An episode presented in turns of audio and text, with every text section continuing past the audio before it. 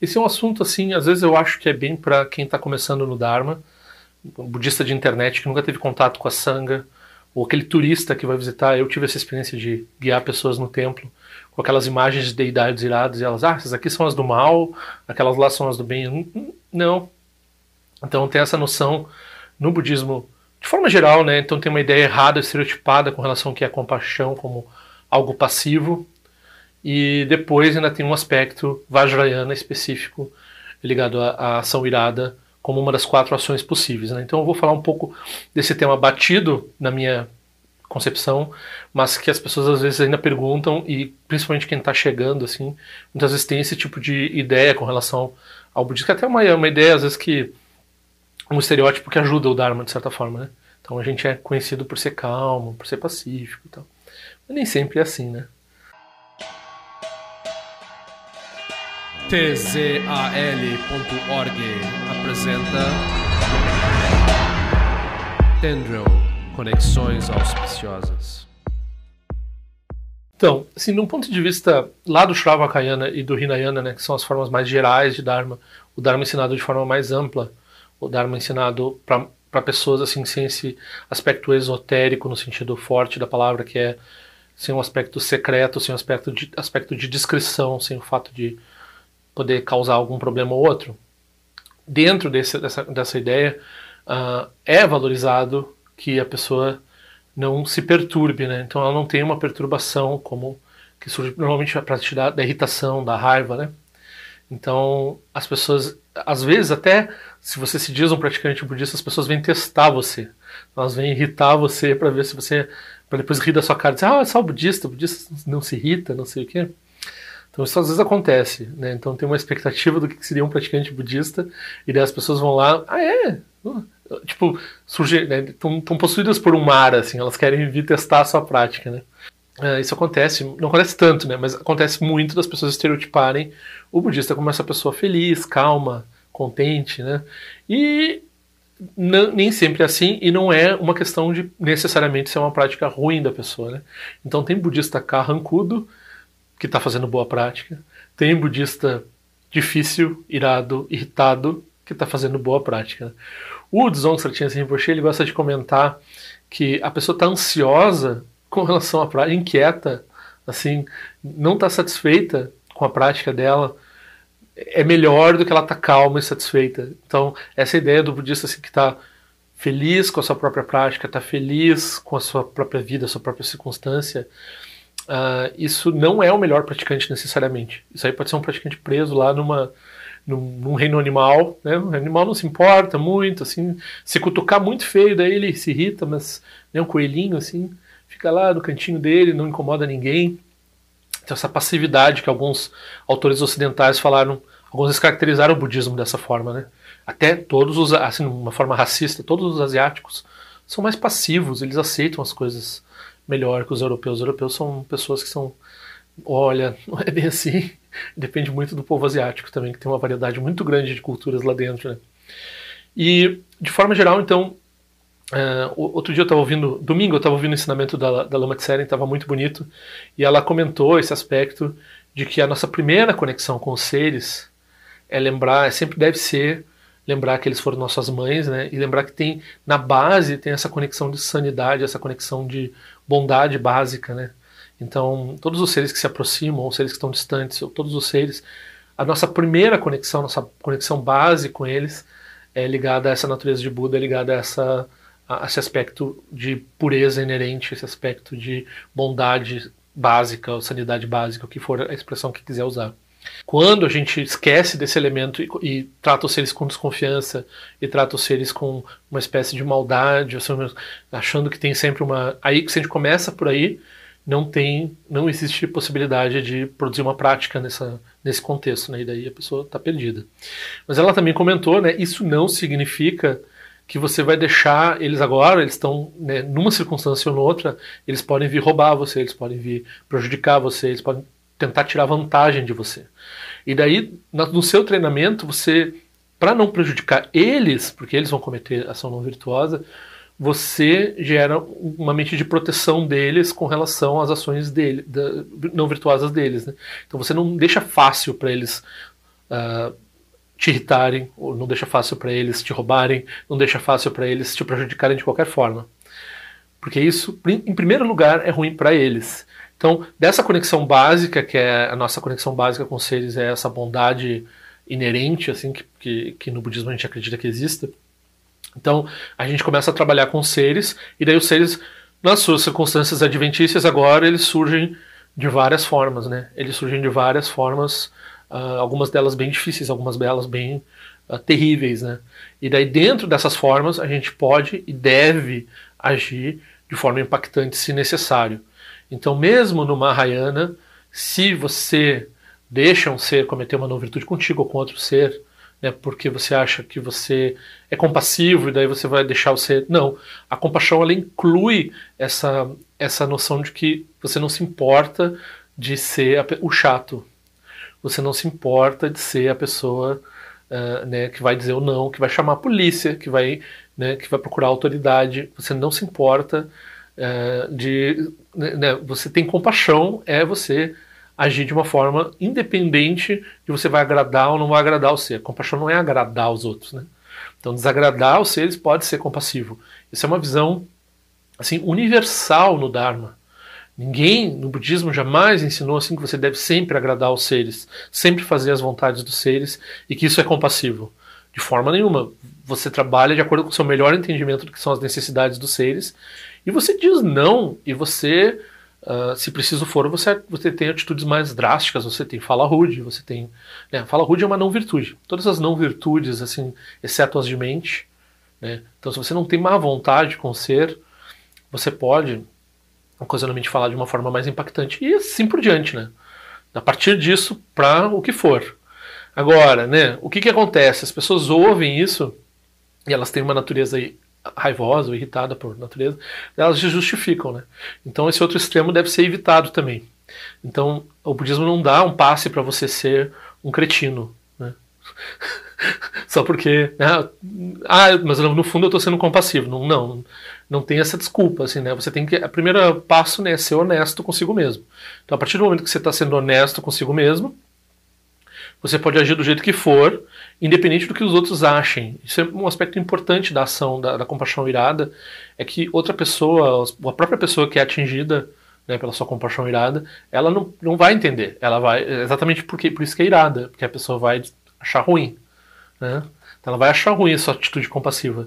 Você tem sempre que fazer o que parece bom para os seres? Não. Você tem que fazer o que é de fato bom para os seres. E daí vai essa questão da honestidade. Você está fazendo isso para mascarar sua própria raiva, sua própria cretinice, ou você está fazendo isso realmente para benefício do ser, né? Então, muitas e muitas vezes vai ser necessário desagradar um sem número de pessoas, né?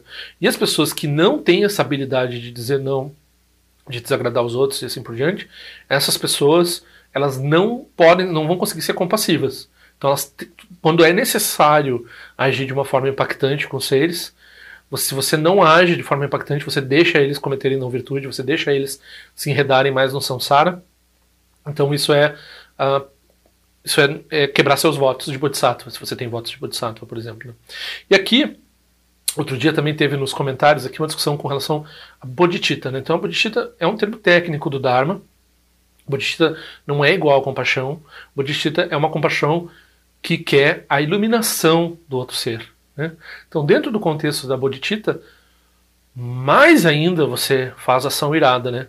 Porque aí todas as coisas no samsara, se você tem essa capacidade de, um, de querer o bem do ser num nível de querer a iluminação dele, então né, as outras coisas que o ser preza no mundo, nenhuma delas vai levar a iluminação. é arriscado isso, né? Então, a Bodhicitta, uh, ela, pra, ela é uma dádiva em si, mas se a pessoa está querendo vitória no samsara, se a pessoa está querendo uh, conquistas, né, assim, temporárias. Se ela, essas conquistas temporárias atrapalharem a iluminação, então Bodhicitta é você até é, o mais importante até é consigo mesmo, né? Então esse voto corajoso, quem tem coragem toma esse voto do do, do Rinzin Jigme Limpa, né? Que ele disse eu não quero que nada nunca dê certo na minha vida. Puxa vida, quem é, quem é que toma esse voto? Só um ser que realmente tem confiança na Bodhicitta. Por quê? Porque ele não quer nunca ser enganado pelas aparências. Então ele quer preparar uma sequência de vidas para beneficiar os seres em que nada é, funciona para ele, porque daí ele pode beneficiar os seres. Então é, ele não vai se enganar com relação a nada no samsara. Então a bodhicitta, se você for olhar ela no seu aspecto verdadeiro, ela é ainda mais irada que a compaixão irada. Compaixão irada que existe lá no Shravakayana, compaixão irada que existe ali no Mahayana. Né? Então temos a bodhicitta. A bodhicitta é, ela coloca em primeiro lugar a iluminação. Então, nenhuma outra. Né, a necessidade do ser é a iluminação. Qualquer outra necessidade do ser você pode dizer não. É, por isso que, aí quando a gente transita da Bodhicitta para o Vajrayana, e quando a gente vai falar das ações iluminadas, nas atividades iluminadas de um Buda, é por isso que é tão uh, é, arriscado, é tão parece arriscado, é tão uh, deve ser criterioso e cuidadoso uh, você escolher um professor, um guru, né? Porque o guru é alguém que você põe na posição de que ele vai ser, tipo, você contratar, né? A metáfora do Dzonsa tinha assim, poxa, novamente, você vai contratar um, um, um assassino de aluguel para destruir seu apego ao eu. É bom, é bom lembrar aqui, né? Em outros vídeos eu falo nisso. O eu não, se você pensar em destruir o eu, esse é um absurdo no budismo, porque o eu não existe, então não pode ser destruído. Porque você tem um engano com relação ao eu, esse engano com relação ao eu é que você destrói. É uma, uma tecnicalidade, mas é uma tecnicalidade importante. Então esse cara, você contrata esse cara para destruir o seu apego ao eu. Então ele vai trabalhar nas suas falhas que você não vê. Né? Então você contrata um especialista para né, fazer guerra com os seus demônios internos seus demônios de apego, seus demônios de conforto, apego ao conforto, apego à zona de conforto e assim por diante.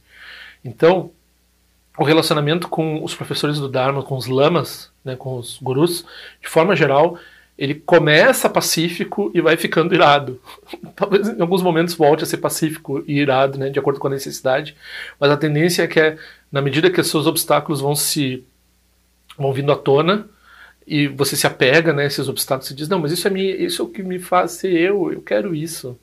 É isso que eu, é, né, são as falhas secretas, é aquilo que você não vê como problema. E isso é o que vai ser uh, atacado por esse, né, esse amigo espiritual aí, plus, que tem essa, né. Então, de forma geral, a atividade, né, quem não sai uma vez que outra chorando de uma entrevista, chorando de raiva, chorando de desespero numa entrevista com, com um guru, uh, não conhece a relação com o guru. Então, uh, é, é um aspecto central do caminho, assim, a pessoa se autodesafiar nesse ponto, ter essa coragem, né? E quando a gente vê, né, então o que, que é essa expressão das deidades iradas, né, das, dessas deidades que tem essa cara, elas não estão, não é uma atividade irada assim, dizer não, é uma atividade de dizer, de, né, parece que vai devorar você, assim. Então isso é essa intensidade da bodhicitta que está se projetando. Né? A intensidade da bodhicitta ela é caracterizada como uma deidade irada. Né? Então por quê? Porque ela consome tudo o que você está achando que é garantia para você que não garante nada. E você vai ficar só com o que realmente importa, que é o caminho, que é a prática do Dharma. Né? Então, uh, dentro, dessas, dentro desse escopo, a gente fala nas atividades. Então, duas atividades são bastante. As duas atividades, estão quatro atividades, né? As duas primeiras, elas são bem comuns no Mahayana. Não se fala muito das outras duas no Mahayana, são mais especificamente do Vajrayana, né? Então, as atividades do Mahayana é pacificação, que é acalmar o ser, é refugiar o ser, dar proteção ao ser, né? Fazer o ser se acalmar com relação à circunstância, se né, sentir seguro, né, se sentir bem. Então, pacificação. Ah, ótima virtude no Dharma agir perante os seres produzindo esse tipo de resultado. Né? Depois tem essa atividade que algumas vezes é chamada de incrementação, algumas vezes é chamada de enriquecimento, e tem um pouco a ver assim, com essa questão de abundância, prosperidade, mas ela tem mais a ver com a abundância espiritual, com a prosperidade espiritual. Então você tem vários meios, vários métodos, várias.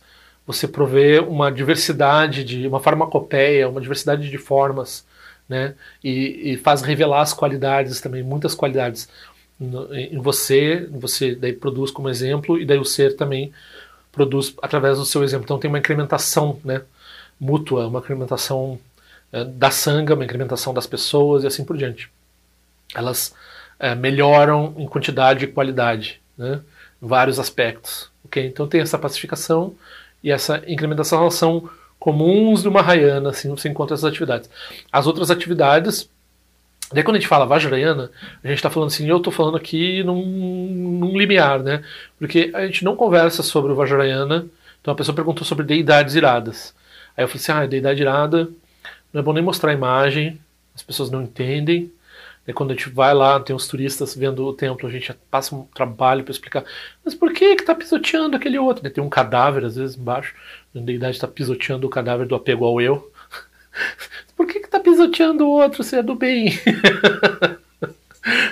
então as pessoas às vezes não entendem, ou, ou pior, né, quando a pessoa tem uma certa fascinação, assim, um psicopata olha assim, hum, olha só, o budismo é muito interessante, eu posso esfaquear e destruir os outros, assim como eu quiser, né? Então, é, é, o risco de compreensão por um lado ou por outro é grande.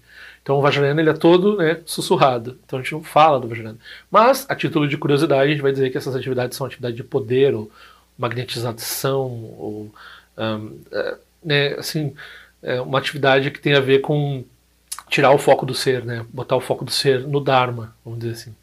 Então, puxar a mente do ser né? Fazer a mente do ser sair daqui e ir para lá, assim, né? Então tem essa, essa atividade. A palavra carisma não é perfeita, mas é, tem a ver um pouco com carisma, assim. E, enfim, a gente tem a atividade irada, né? A atividade irada, que é destruir os obstáculos, destruir os obscurecimentos diretamente e muito com muito é, impacto, muita força, né?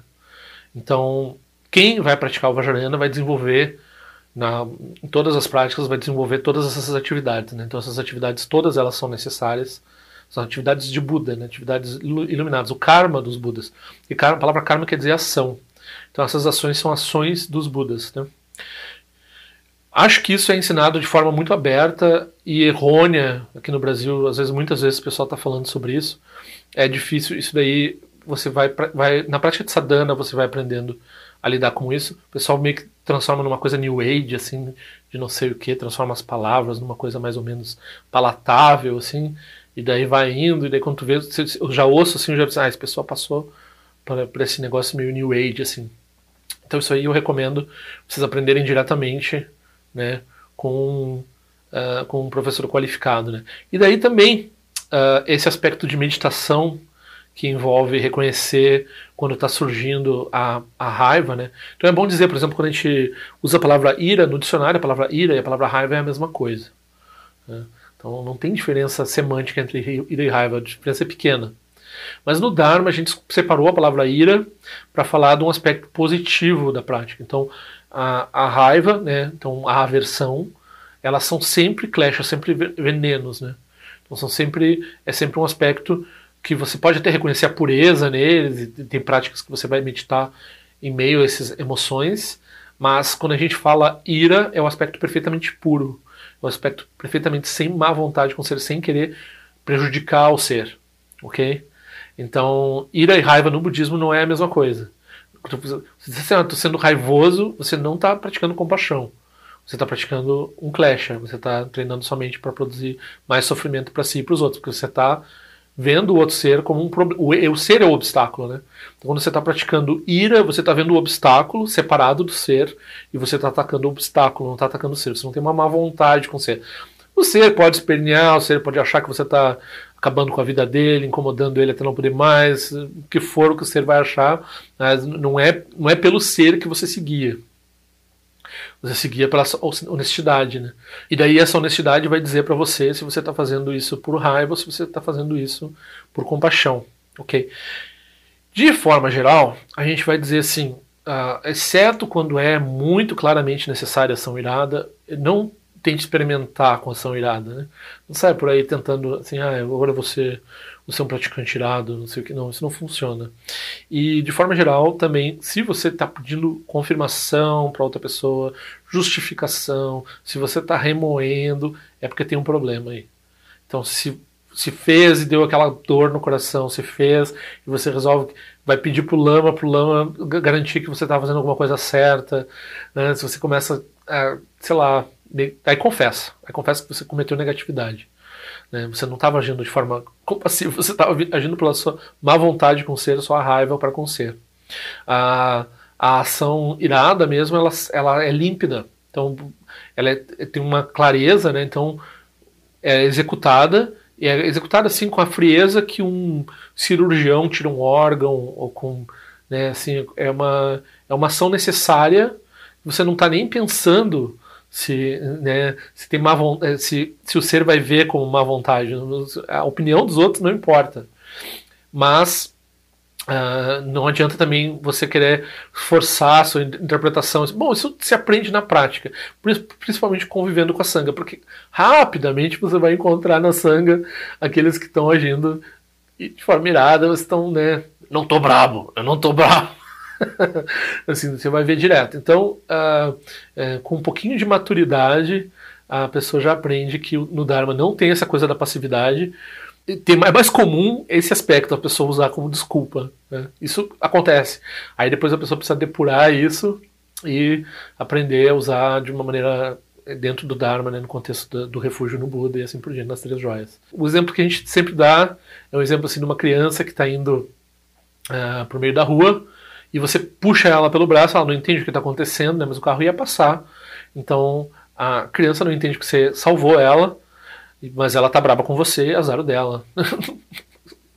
você, você fez o que você precisava fazer, né? Então, esse é um tipo de ação irada. Outro tipo de ação irada, assim, é quando você. Né, a, a, aqui tem que ter muito cuidado. Então, por exemplo, o seu animal de estimação está com algum verme, alguma coisa na pele, que está comendo a pele dele, né? Então, você vai lá e, e você tira esses animais, assim.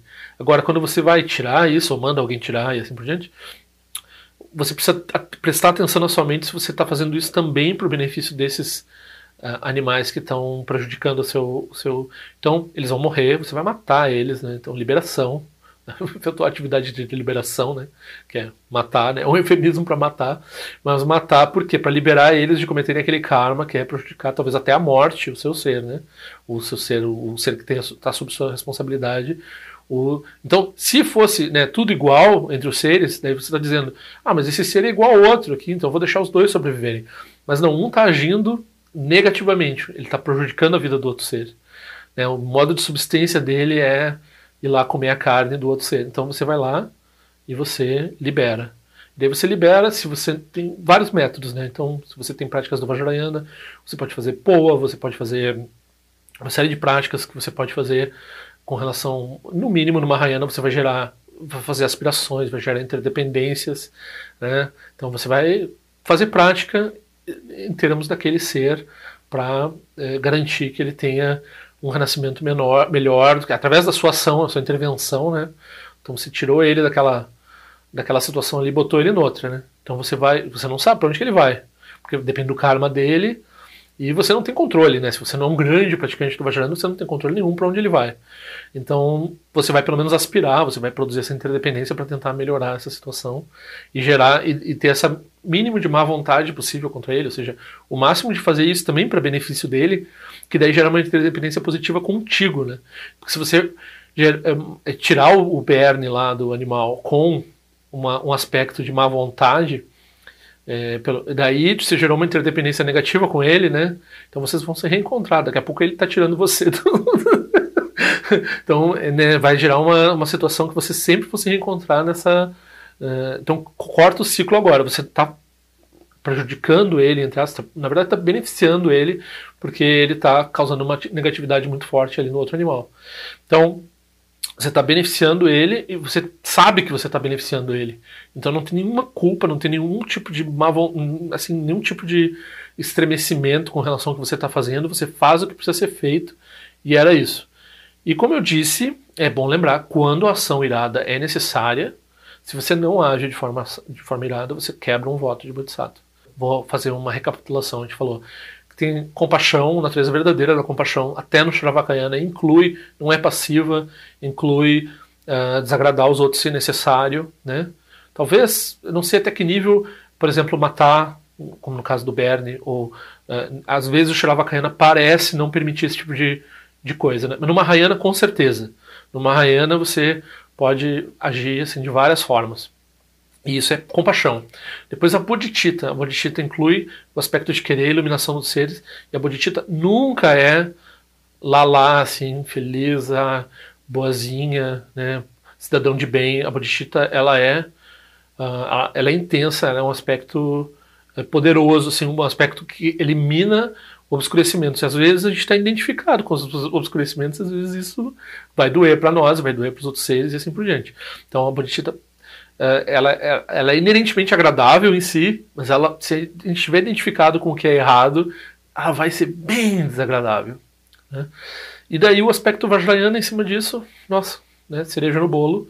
Então vai ter o aspecto da meditação, transformação dessas emoções aflitivas, realmente reconhecer o que está operando, se tem essa bondade básica operando, essa sanidade básica operando, e a partir disso, aí a ação que for necessária, as várias ações o tempo todo, agindo sempre para benefício dos seres, né, dos quatro, das quatro formas que, que a gente falou aqui.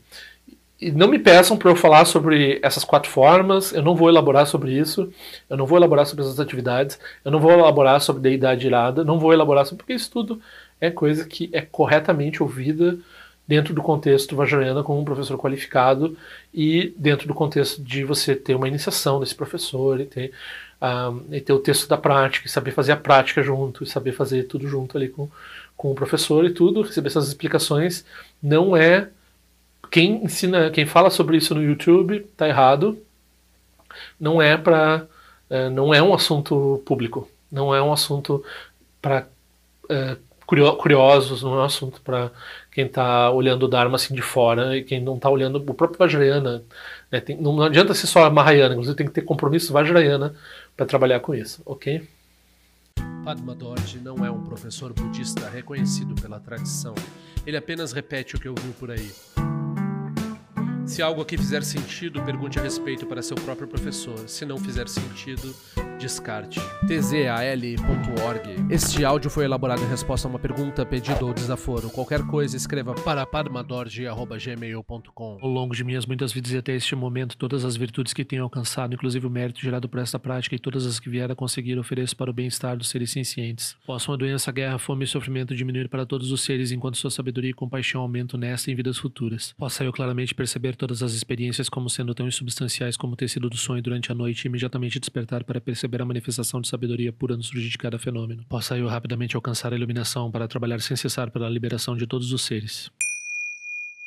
Nilo weko re shinga sumpa na niwa malun jikwe neche le zinwa ten shinja so eza peka jarpa du ten jio eche. Om so eche jamian chenpe neche la sawa kuncha tu zio eze tai e bai meje no chuchu pya manye jio ki sa sonda tu ten jio eche. Chume kwenye pe ma samba sa sora jen jese no pa igar jio wanshu chuki tu peku kuse deshin te zindar shin jio. Shigme tu shio trukpa nange wancha tunga drupa ten romu yengi ngen kumpa malo la sani lundu ten leta tu ten jio eche. Peme jesun peme risu che peme tan la chi kuse suruwan peme wancho jidro ma jeso shin no ni peme lunje dro jio eche. Pene jio ene chenpo ten pa yuri ne pa dan ten pa si pe chenpo nan kuse chasen ten jio eche. Kusun sanje guru rinpa shi ngandu kunda de wachin pa jabar che kunsa tu tu ra pa sa so adep san shin shi lab tu so shi nang sang ngwe beche shiwa dan san palung je dro pa chen che lo oma hong ben zang guru pe ma se de hong ke la sho song de lo che zan lin sa song cha pa pe dro jo sho song nang wa dam mi ra du song ge le sho